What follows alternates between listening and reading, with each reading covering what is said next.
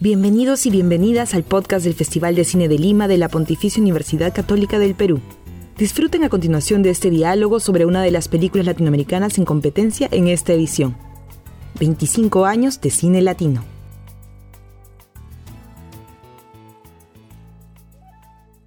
Hola, ¿qué tal? Les doy la bienvenida a este diálogo a propósito de la película cubana-brasileña La Opción Cero, parte de la competencia de documental en el marco del 25 Festival de Cine de Lima PUC. Primero quisiera agradecer a quienes hacen posible el festival, el Ministerio de Cultura de Perú y la Fundación BBVA, a nuestros patrocinadores 3M y France 24, a nuestro auspiciador El Comercio y a los colaboradores especiales la Embajada de Francia y la Embajada de España en el Perú, así como a Ejeda por el licenciamiento al festival. Para este diálogo nos acompañan el director Marcel Beltrán, director de cine, editor y productor cubano radicado en Sao Paulo, fundador de Medio Cielo Films, cuya obra combina la degradación de la imagen, la memoria y la experiencia de vida, creando un diálogo entre lo íntimo y lo público. En esta edición del festival nos presenta su película La Opción Cero. Eh, y bueno, Marcel conversará con Claudia Salazar Jiménez, peruana radicada en Estados Unidos, Claudia es escritora y, escritora y académica, doctora en literatura latinoamericana por la Universidad de Nueva York. Además, Claudia es eh, gestora cultural. Ella fundó el Perú Fest, el primer festival de cine peruano en la ciudad de Nueva York. Y además, cabe mencionar que su primera novela, La sangre de la aurora, recibió el premio Las Américas de novela hispanoamericana. Eh, bueno, sin más, los dejo con ellos conversando. Muchas gracias. Bueno, eh, Comienzo yo y quiero, en primer lugar, felicitar a, Marcel Beltrán por, he visto el, documental La Opción Cero y me ha dejado bastante eh, impactada. Impactada en muchísimos sentidos y tengo muchísimas preguntas que hacer a Beltrán, pero a, Marcel, perdón. Pero quiero empezar eh, primero felicitándote, Marcel, por esta, este documental que el propio documental lo dice, hay una cantidad de material muy grande que tuviste que editar para, para crearlo, ¿no? O sea, quería empezar, eh, en primer lugar, ¿cómo fue este proceso de, edición? ¿no? Yo creo que justamente la, la edición misma es lo, lo, central de este proceso de artesanía en el, con el cual has elaborado este, este documental Opción Cero. ¿Cómo, ¿Cómo decidiste organizar todo este material? ¿Cómo fue este proceso fílmico de, de edición? ¿Cómo lo hiciste? Bueno, ante todo, agradecer al festival por la selección de la película, por la invitación y a ti, Claudia, por, por este momento. Eh, la, la, edición de la película, en eso estás en lo cierto, es un poco el, el, el eje que estructura este relato. Esta película, en un modo quizás más contemporáneo, es cine de archivo, es una película de archivo. Eh, utiliza, reutiliza y se apropia de la fuente primaria, que son estos testimonios en primera persona de captado a partir de los celulares, ¿no? Eh, fue un trabajo muy difícil, eh, no solamente en el orden creativo, sino técnico, porque está claro, ¿no? Son estos móviles que han atravesado la selva tienen un poco eh, el carácter ya de ese viaje, ¿no? Entonces eh, me entregaban una imagen con una gran precariedad que, que a mi juicio ya empezaba eh, a dar algunas señales de, de, qué tipo de películas se podía hacer. Y por otro lado eran teléfonos muy disímiles eh, que filmaban en distintas eh, resoluciones, a distintas velocidades. Y hubo que hacer primero todo un gran trabajo de intentar, vamos a decir, que cotejar, eh, masterizar esos móviles en una resolución que pudiese entrar en un editor de video y después ser compartido en una película, ¿no? Esa, esa es la primera cuestión. La segunda es que son fragmentos muy, muy breves, Claudia. Eh, ¿no? Entras a la selva, filmas un poco, se te acaba la batería y ya. Entonces, a partir de distintos fragmentos, es que yo tenía la fuente con la cual podía intentar mostrar la evolución de este viaje, ¿no? A mí me parecía que era muy interesante, además, que la película fuese, vamos a decir, un limbo detenido en Cáritas, en este campamento, y que entonces eh, solamente se moviese eh, a través de la imagen dentro del celular, lo cual ya eh, daba en cierto modo una especie de condición de memoria, ¿no? Porque la película se mueve a partir de ese recuerdo. luego hay otra cuestión que, no, que yo creo que se diferencia un tanto de, de otras películas que tienen el mismo carácter, porque claro, al migrante siempre lo acompaña un celular y tiene que ver con que los migrantes cubanos no solamente estaban filmando, sino que estaban transmitiendo en vivo. Entonces, esto de ver eh, en tiempo real una transmisión de cubanos eh, con, entre vicisitudes, ¿no? atravesando la selva del Darién, eh, es algo que también convierte la película un poco, vamos a decir, como una especie de plataforma para ellos, ¿no? porque el celular es usado también como un mecanismo de defensa para denunciar, para protegerse, el celular es como un arma. Fue mucho tiempo, Claudia, mucho tiempo de montaje. Esto es una película que además, em, vamos a decir que me encontró a mí. Hay siempre películas que tú buscas y películas que, que, que, se te aparecen. Y esta película es una película que yo, vamos a decir, en mi deseo más interno, eh, siempre sentía, respiraba que era un buen tema la migración cubana por tierra, que se diferencia un poco de esta migración cubana que fue más eh, conocida en los años 90, del fenómeno de los balseros, ¿verdad? Era justamente otra pregunta que te quería hacer, ¿no? ¿Cómo fue que te enteraste de este proceso? ¿Cómo te pusiste en contacto con estas personas? Porque es, para mí, honestamente, no, no sabía casi nada de este, de este tipo de migración, ¿no? Me, me impactó mucho por eso, ¿no? ¿Cómo fue que, que, que te enteraste y que dijiste, este tema es mío? Como te comentaba, eh, más bien fue al revés. El tema fue que me encontró eh, como cubano, vamos a decir, eh, siempre sentía una gran ausencia de este tipo de contenidos en los medios de prensa oficiales de Cuba, ¿no? No se habla en Cuba de los migrantes que atraviesan la selva, de los migrantes que salen del país y que hacen este tipo de recorridos, muchas veces vendiendo sus propiedades, sus casas para, para tener dinero. O sea, no hay relatos en los medios oficiales sobre esto pero es una oportunidad, tienes que encontrar eh, el, vamos a decir, el momento exacto en que hay una crisis e incorporarte a eso, lo cual es muy difícil. Entonces, la cosa es así, estando en el Festival de Panamá, una amiga me comenta que está sucediendo esto, que los cubanos que han salido de la selva del Darién Panamá ha cerrado las fronteras para ellos y se han quedado como en un no lugar, ¿no? Como una especie de limbo, porque ni pueden salir de Panamá ni se pueden regularizar y tienen un gran riesgo de ser deportados. Ahí, eh, Claudia, entonces, con poco con lo que yo tenía encima, que era una pequeña cámara de viaje y un micrófono improvisado, dije, bueno, esta película o se hace en estas condiciones o no se hace. En los créditos de la película aparezco yo como fotógrafo también, entonces eh, eh, es porque estoy absolutamente solo, ¿no? Yo mientras, mientras rodaba y, y, y, acompañaba también, los acompañaba un poco en esta incertidumbre, donde me preguntaban mucho, ¿qué crees que va a pasar? ¿Nos van a deportar? ¿Nos van a...? Mm.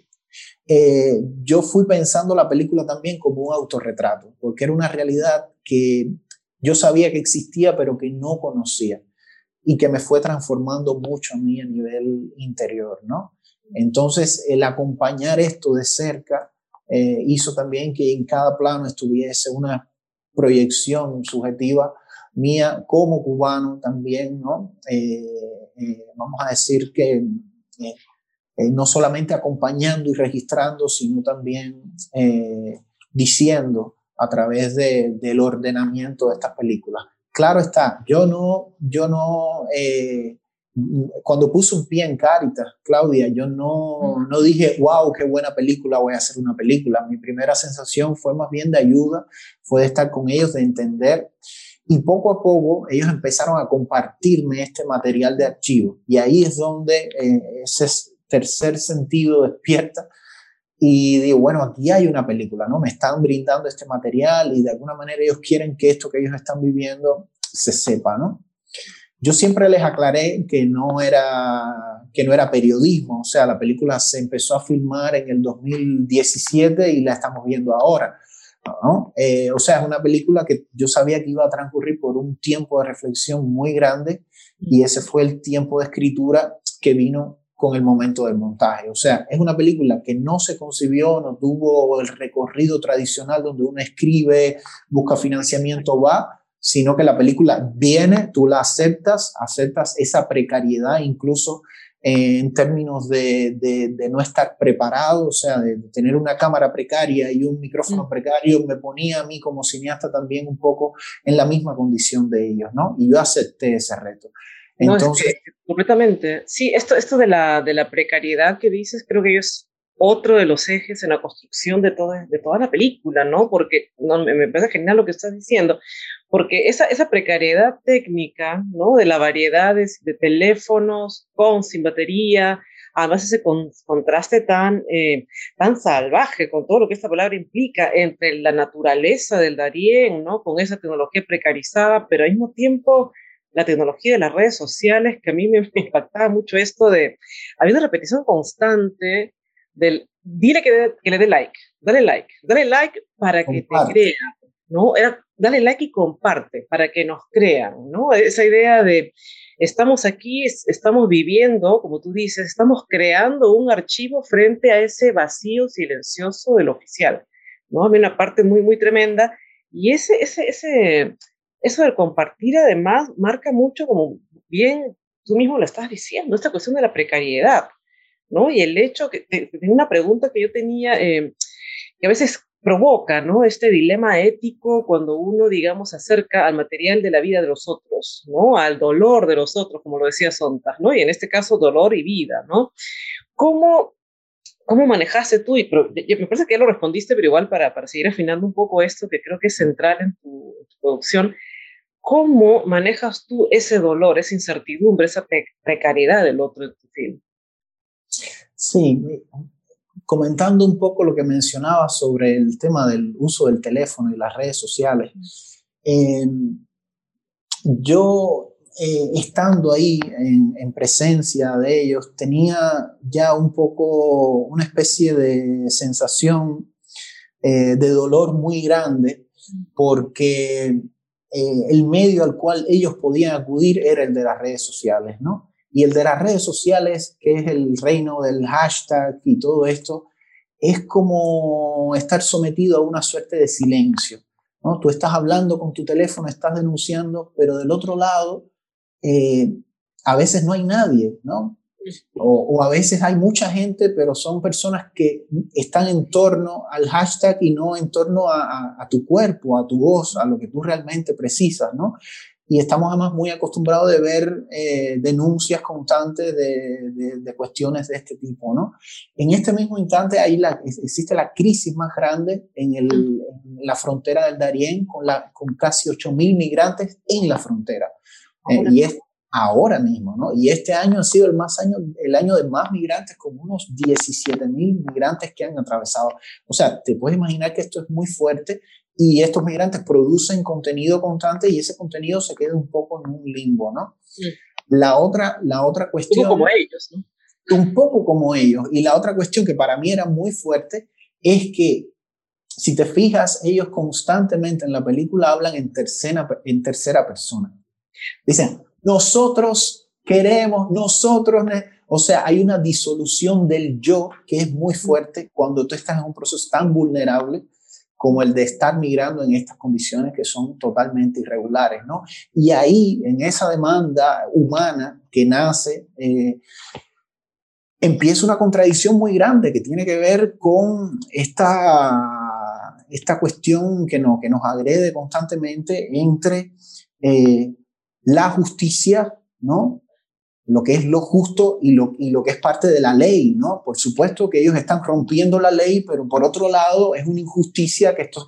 Y, y por ahí es que yo sentía que había algo eh, que podía ser reflejado a través de este material y además de eso, un poco, vamos a decir, mi, mi ser cubano expresándose a través de ellos en la realización de esta película, ¿no? Que para mí fue un proceso, además, de, de, interiorización de muchas, de muchas cosas que tienen que ver con mi país. Fue una película que yo llevé conmigo como migrante en una mochila. O sea, eh, yo soy el editor también porque la película me agarró en un momento donde yo tenía un movimiento muy grande con otra película anterior y con talleres que suelo dar. Entonces la película comenzó editándose en República Dominicana, continuó en Panamá, de ahí fue a Francia, de aquí a Sao Paulo. O sea, fue una película que migró también ese proceso y en ese mismo eh, eh, devenir yo eh, fui un poco, vamos a decir, creciendo con ella, ¿no? Y asimilando estas otras cuestiones que suelen no narrarse en el dolor del migrante cubano en este recorrido de ir hacia los Estados Unidos. Muchas personas me han preguntado, Claudia, bueno, pero ¿por qué están en la selva? O sea, ¿por qué salen de la selva? Y eso planteaba para mí una necesidad muy grande que quizás está en la primera secuencia de la película, ¿no? Que es este asunto de, si, si fueran migrantes sirios o migrantes eh, se entiende perfectamente, ¿no? Pero hay muchas personas que no entienden de qué se huye de Cuba. Quizás en estos días que hubo un estallido popular queda más claro, porque Cuba salió en los medios y estuvo muy... Pero eh, a veces hay personas que, pero bueno, pero yo fui a Cuba y es tan lindo, y el sol y el malecón y da y Varadero, ¿por qué se van de Cuba? Los cubanos si tienen medicina, tienen todo, ¿no? Cuba está maravillosa, ¿no? Exactamente, exactamente. es maravilloso, ¿no? Lo que pasa en las condiciones de vida es lo que está pasando, ¿no? Claro, y, y, las libertades, sobre todo, ¿no? Una cuestión muy grande de poder elegir, eh, que, que, es, que, vamos a decir, que la piedra angular de cualquier proceso democrático, ¿no? Tener libertades de puntos suspensivos y que eso eh, es un, es un gran problema. De que es algo que, que, tú dejas como muy marcado, me parece, al inicio del documental, ¿no? Cuando justamente ese momento en que aparecen imágenes como poco más clásicas de La Habana, ¿no? Antes que, que el viaje comience. Y me, a mí me encantó, me fascinó ese momento en que van, van a dar una, un speech, un discurso revolucionario y entra el documental a poner la voz del migrante. ¿no? Y empiezan los migrantes, ahí empieza el viaje justo en ese momento, teniendo, digamos, un tiempo de fondo donde hay un discurso que se está dando, pero no escuchamos, ¿no? Y me parece que en ese momento, ya desde el inicio, creo yo que tu documental ya pone una, una mirada política muy clara, ¿no? Digamos, frente a este silencio que impuso este sistema a los migrantes que por algo se están yendo, ¿no? La voz migrante ahora toma la palabra, la voz migrante ahora pone cuerpo a esto que está sucediendo, ¿no? ¿Cómo, digamos, desde ahí dirías que, que se marca en el documental lo que tú mismo has llamado tu, tu cubanidad, tu proceso de autorrepresentación? ¿Cómo, cómo, cómo entra tu yo en este, en este film?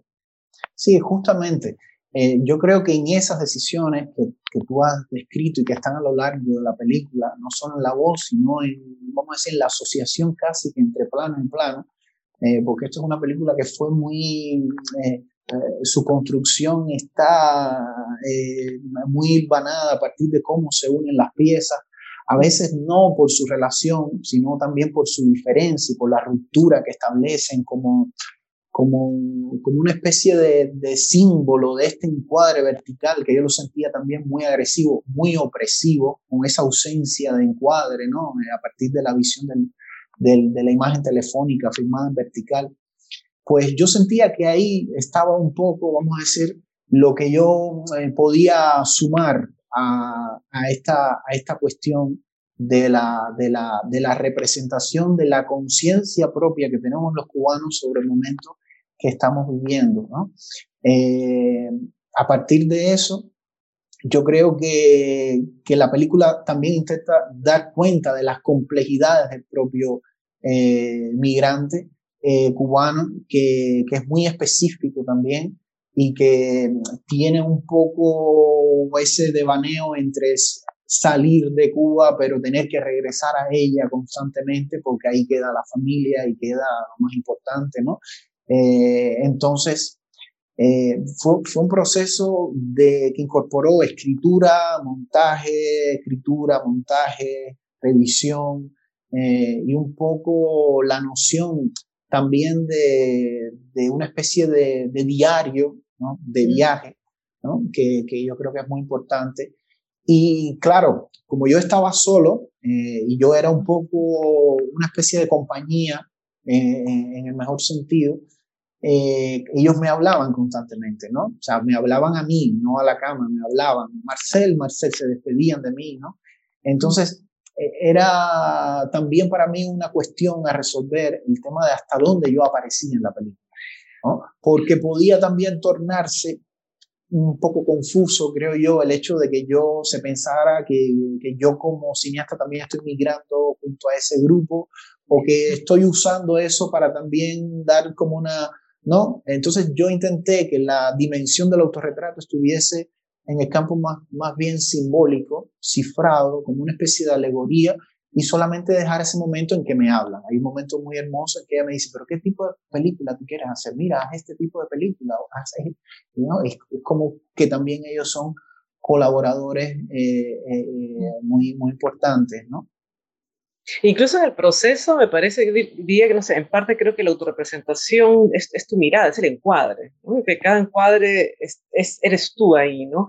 Y sí, también esta cuestión de, de, lo colaborativo, ¿no? Con todos ellos, a mí me encantó ese momento acercándolos cuando la voz de una mujer te dice, y ahí se acaba la película. como, pero no se acabó, siguió, obviamente, ¿no? Pero ese aspecto de decir hasta dónde se puede ir, hasta dónde seguir grabando, no, y que me parece bastante... Eh, bastante, digamos, bastante revolucionario en términos de la concepción de un cine centrado en lo autorial, ¿no? De justamente ser el director como gran autor que, digamos, organiza todo, dice que va en el encuadre y que no, o cuándo termina la película, ¿no? El hecho de aceptar justamente la voz del otro me parece que da un salto ético tremendo, ¿no? Con respecto a tu, a tu posición como, como documentalista aquí. ¿Cuál, ¿Cuál, es tu posición frente, digamos, a, a estas ideas de ¿Qué hay del cine de lo real, ¿no? del cine de, lo útil? ¿Cuál es tu posición como documentalista?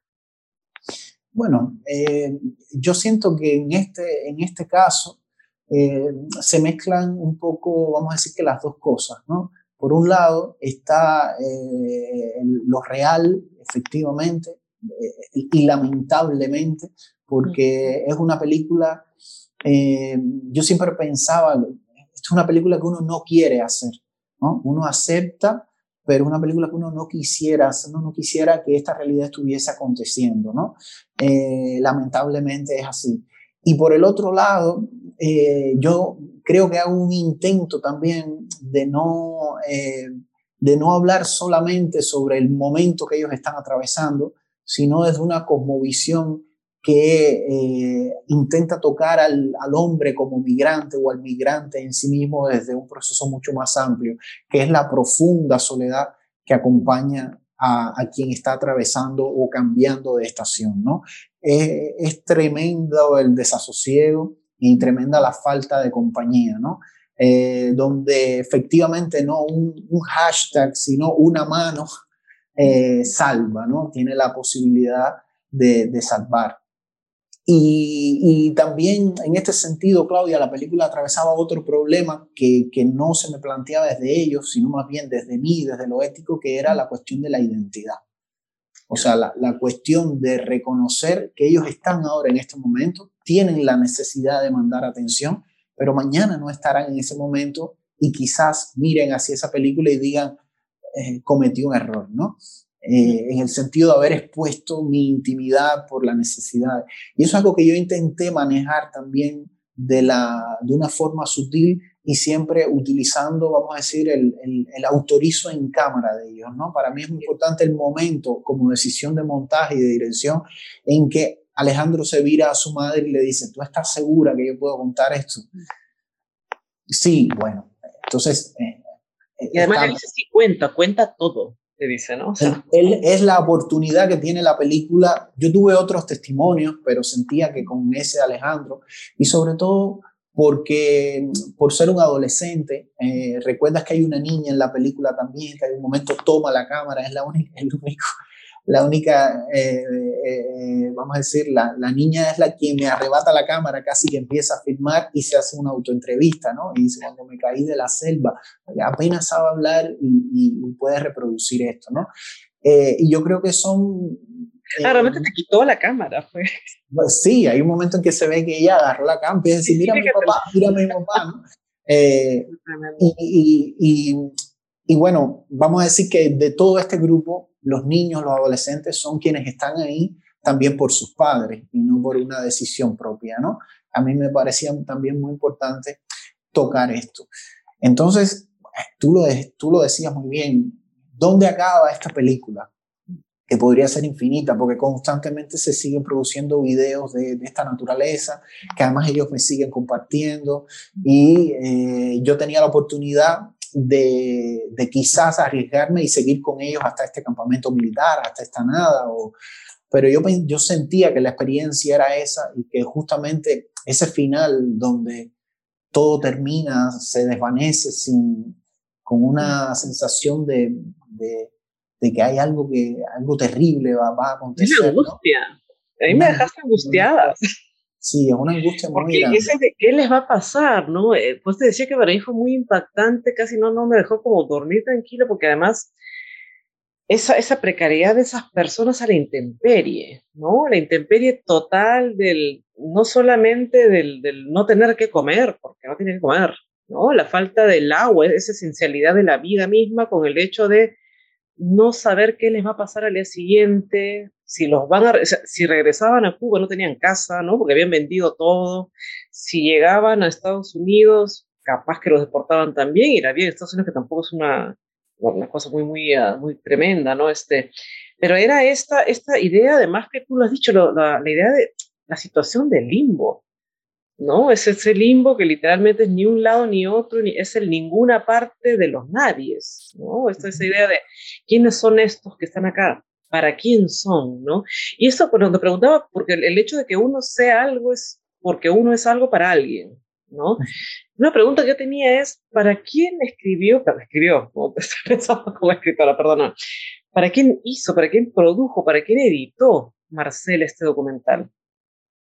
Es una muy buena pregunta, porque es una película que atraviesa además, eh, vamos a decir, eh, vicisitudes que tienen que ver con su propia esencia y con el momento en que Cuba atraviesa. ¿no? Esto es una película que difícilmente se pueda ver en Cuba, se puede enviar a un festival en Cuba, se pueda compartir en Cuba. Eh, entonces, mientras se editaba, yo pensé, bueno, ¿para quién en definitiva yo estoy haciendo esto? ¿no? Y yo te daría dos respuestas. Eh, la primera eh, es que yo la estaba haciendo, yo me estaba haciendo, vamos a decir que este regalo.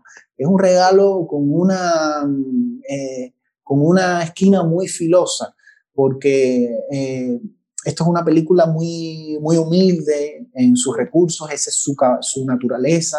yo no quería además que la película se transformase en otra cosa a veces se ve este tipo de una película sobre personas muy humildes, pero que entonces tiene unos presupuestos muy grandes y eso entra como una especie de contradicción. Entonces, para mí era aplicar a los fondos específicos que nos daban la capacidad de poder terminarla de un modo muy sencillo, pero no. Y por otro lado, eh, vamos a decir que eh, estaban ellos también, ¿no? O sea, un pacto que se había hecho donde ellos me habían dado esto para, para hacer una película, para, para representar un, un, poco la esencia de lo que nosotros vivimos en, esa, en esos 10 días, porque fueron apenas 10 días de acompañamiento en, ese, en, Caritas, ¿no?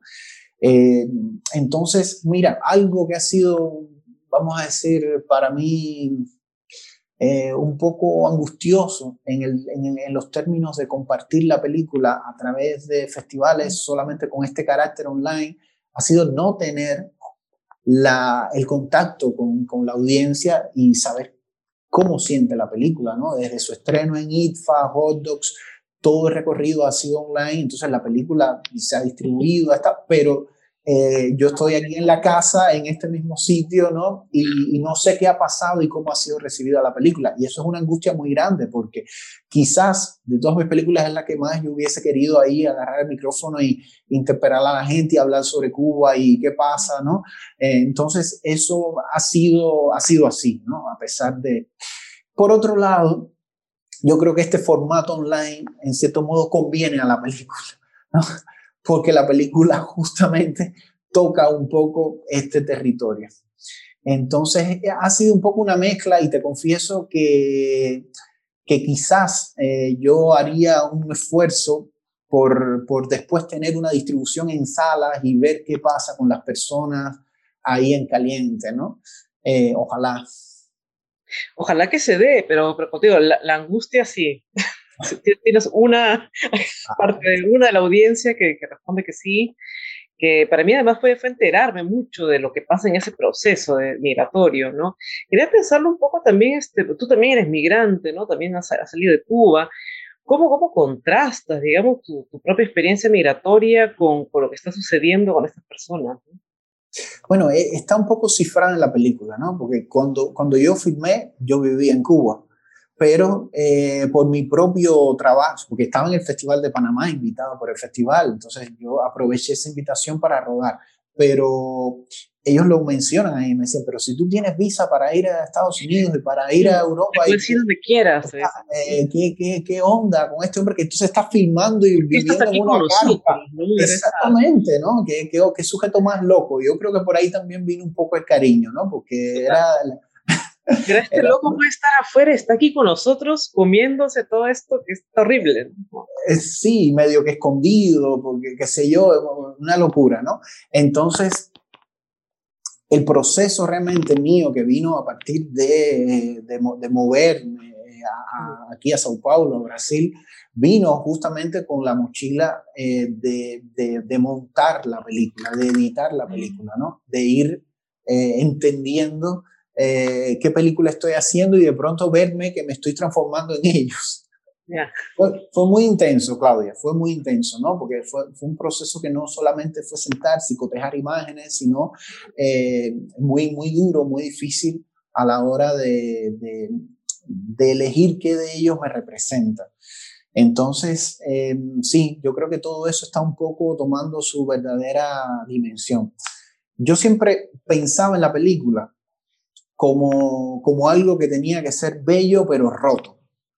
Tenía que tener una, una especie de belleza ríspida, dura, ¿no? Un poco como una, como una roca que, que, puede ser bella de lejos, pero sé que también te puede herir. Y así un poco esa metáfora con mis colegas, decía, tenemos que terminar la película, sentirnos bien y cuando, cuando esté bien y digamos, lo hemos hecho, tirarla al piso, romperla y esa va a ser la película terminada, esos fragmentos, ¿no? Eh, y eso fue muy difícil de lograr, ese, ese acto no de tirarla, sino de, de, transformar un poco esta, esta, esta noción ¿no? de, de, fragmento, de algo roto inacabado, que da cuenta de, de, esa ausencia y de ese silencio también. ¿no? Hay un momento central en la película que es un poco, mm, vamos a decir, como la secuencia, el momento que yo me regalo a mí para irme de la realidad al sueño que justamente después del testimonio de, Alejandro y empieza la voz en pantalla y de pronto estamos detrás de estos barrotes y ellos parece que están como más presos que nunca y se rompe la realidad y a partir de ahí tú te das cuenta de que, de que esto es una incertidumbre que es muy grande, de que están en una noria girando en círculos y que el tiempo tiene otra dimensión, ¿no? La vida tiene otra dimensión, ¿no? O sea, no hay, no hay idea de futuro en realidad, ¿no? Esa parte probablemente es una de las más angustiantes que hay, ¿no? Porque no es una cuestión de el presente, es un presente a la intemperie. Esa palabra me, me, me, resonaba mucho cuando la estaba viendo, ¿no? La idea del no saber a dónde, el no saber qué, no saber quién, ni cómo, ¿no? Ni cuándo, era de aquí a dónde, ¿no? Y a mí particularmente me, me interesaron esos saltos que haces en varias secuencias entre la cuestión de de la mirada del todos, ¿no? Nosotros como grupo atravesando la selva y esos momentos en que te detenías específicamente en alguna persona, ¿no? Pienso en el adolescente, ¿no? Que te cuenta su propia imagen, esta niña también. Después hay uno, una de ellas que me parece que ya más cercano al final, ¿no? Cuando van a ver si cruzan o no, si deciden o no.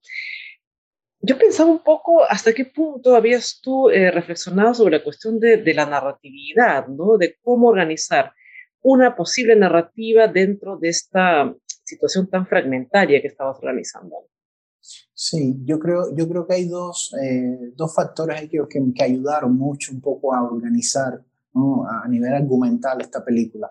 Eh, una tiene que ver con el propio diario, ¿no? con esta noción de eh, no solamente el paso de los días, que ya refleja un poco el paso del tiempo, que no está en continuidad, porque a veces aparece un día y después hay dos días en el medio donde tú no tienes material y ves otro ah, día. Y, y, por otro lado, eh, el intercambio de mensajes que yo hice con, con, una, con una de ellas, ¿no?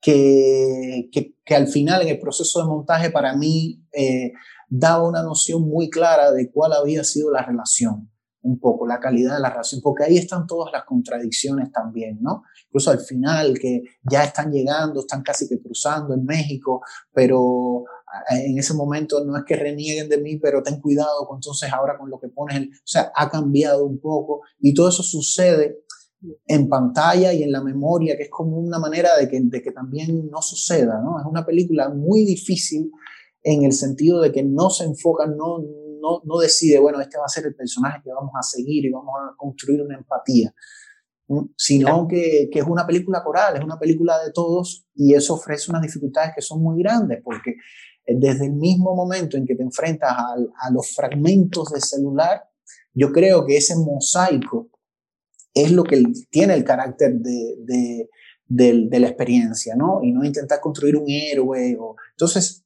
no, no te diría que hubo una negación de un modelo clásico, pero sí una escucha, un intentar decir, bueno, ¿cuál es la mejor forma de contar esto? Digamos que en términos literarios, ¿no? Y bueno, es el fragmento, es justamente el fragmento. Es, trabajar con lo que no está, con lo que falta, ¿no? Entonces, ese fue, eso fue un poco el, el trabajo de ir eh, entretejiendo esto como, como montador y como, como director. Y me parece que justamente eso es lo que, lo que logra la opción cero, ¿no? Llegar a poner, digamos, llegar a poner en imagen esas identidades, esas personas que no están en el discurso oficial cubano. ¿no? Eh, nuevamente, gracias Marcel por esta, esta conversación, gracias otra vez por el documental, están todos como súper invitados a que la vean nuevamente, que compartamos toda la, la, angustia de estos migrantes, ¿no? porque justamente creo que compartir esas angustias es lo que nos va haciendo cada vez más, más humanos. Muchas gracias. gracias. Claudia, muchas gracias. Muchísimas gracias a Marcel y a Claudia por esta conversación sobre la opción cero, un documental como lo has dicho tú, Marcel, tan duro y angustiante como, como de una belleza y de una esperanza muy humana. Eh, sí, no dejen de verla, realmente. felicitaciones por la película y los invito a seguir las actividades del festival a través de sus redes sociales y de su página web www.festivaldelima.com para conocer la programación completa de esta edición en casa. Nos vemos. Muchísimas gracias.